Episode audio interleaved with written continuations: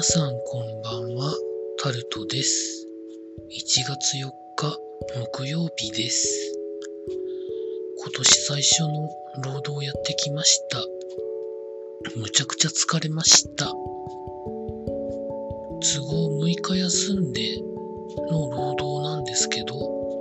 本当だったら疲れないはずなんですけどね。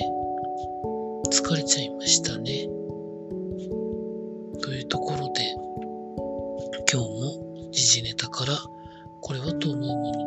して話していきます。インフルエンザが東北と関東で顕著に流行っているということで記事になってます。厚生労働省は12月25日去年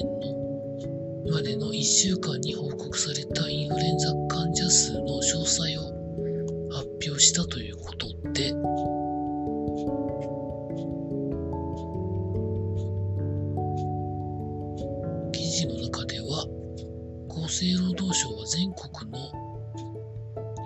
性の定点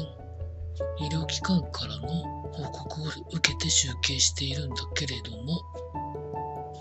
流行開始の目安っていうのが、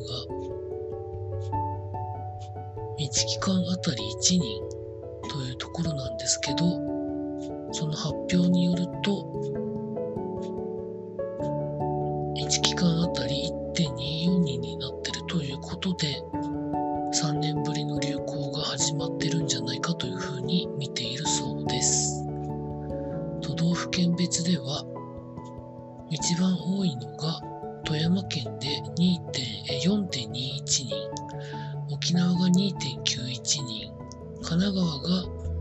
2.79人、岩手が2.56人、東京が2.30人と続いているということだそうです。青森が2.27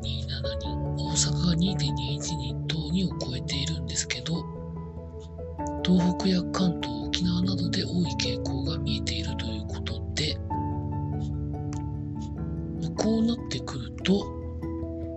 発熱した時に、どういう発熱なのかっていうのが、例えばコロナで簡易検査キットで調べて陰性の場合は多分医療機関にかからなきゃいけなくなるんでしょうかね。同時に検査できるインフルエンザとコロナが同時に簡易検査できるキットも一応今出てるみたいなんですけど持ってる状態で熱が出た場合はすぐに調べられますけど持ってない状態だと1日2日多分手に入れるまでに時間がかかりますよね。まあ、そういうところでどういう発熱なのかっていう発見が遅れてしまうそれで対応がってところもまあ出てくると思うので難しいとのうちぐらいはでしょうか続いて中国とフィリピンがまあ、南シナ海に関して有効的に対処していくということを合意文書を取ったということが記事になってます。まあ、こればっかりはでもわかんないですよね。今のフィリピンの大統領は領土は1ミリも渡さない。1セ1インチも譲らない。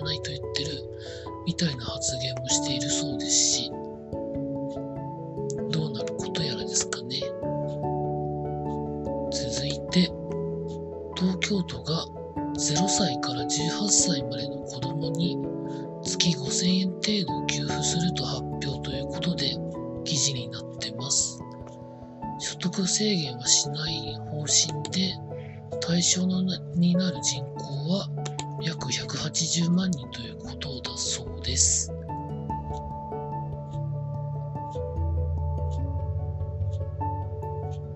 えこれに関しては、都庁職員への新年の挨拶の中で知事が突然言ったサプライズということで、根回しができてなかったのかどうなのかよくわかりませんけど、でも月5000円というのは、じゃあいつまで渡すのってところにもなってくるんですかね。まあ、財源的なところをどう考えるのかっていうと、それは今後決めるというところなんですけど、こういうことができる自治体はまあやっていいんじゃないんでしょうか。続いて、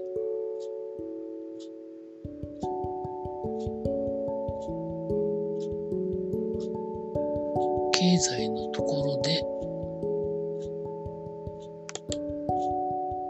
まあ、住宅ローンで使われているフラット35というのがあるんですけど、3ヶ月連続で金利上昇ということでラット35というのは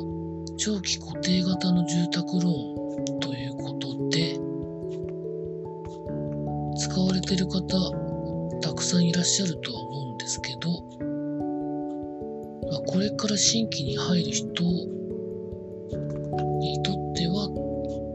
金利が上がっていくことに対しては多分ちょっとずつしんどくなるのかな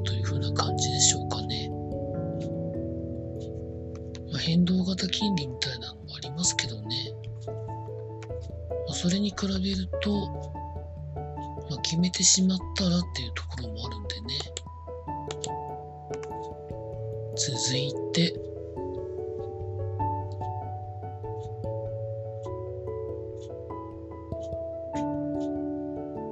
EV 電気自動車の急速充電器の規制緩和を政府が考えているということが記事になってます。年内をめどに設置を容認する方向で考えるというところなんですけど、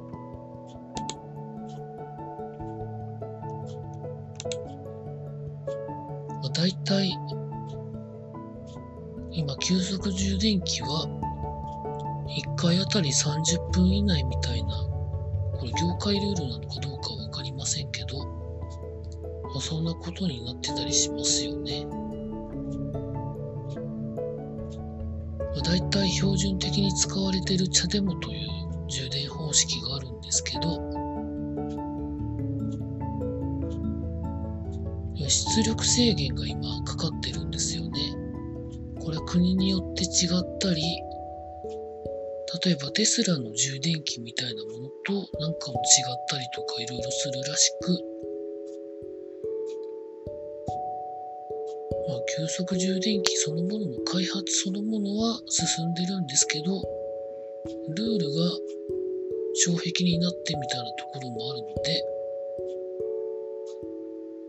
まあ、そこら辺をうまくルールを整備してというところなんでしょうかね。続いて、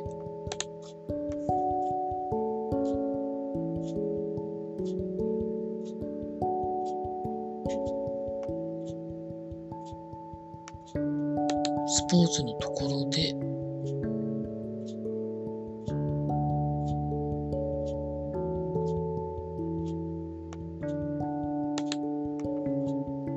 今、高校サッカーの選手権であったりとか、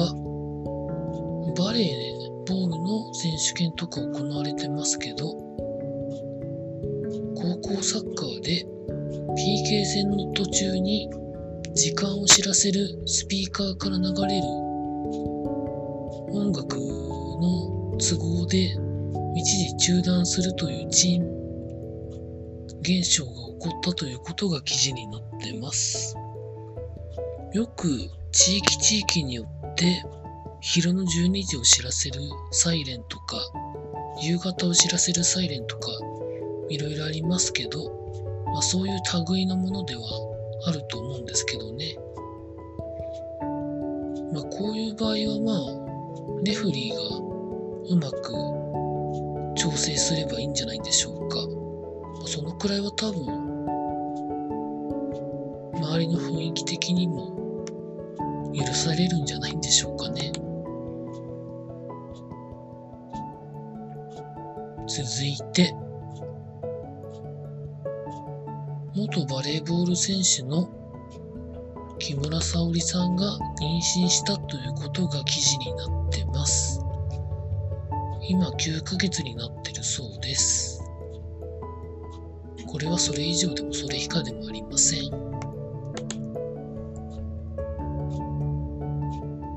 最後に、本田圭佑さんが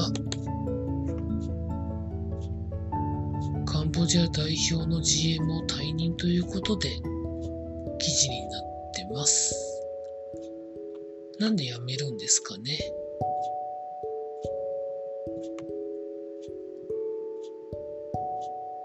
なんでかなというふうなことも思ったりしますけど、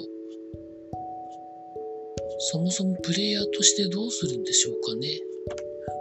よくわかりませんが。以上そんなところでございました。明日も新年始まって2日目ですけど、たいと思います。以上タルトでございました。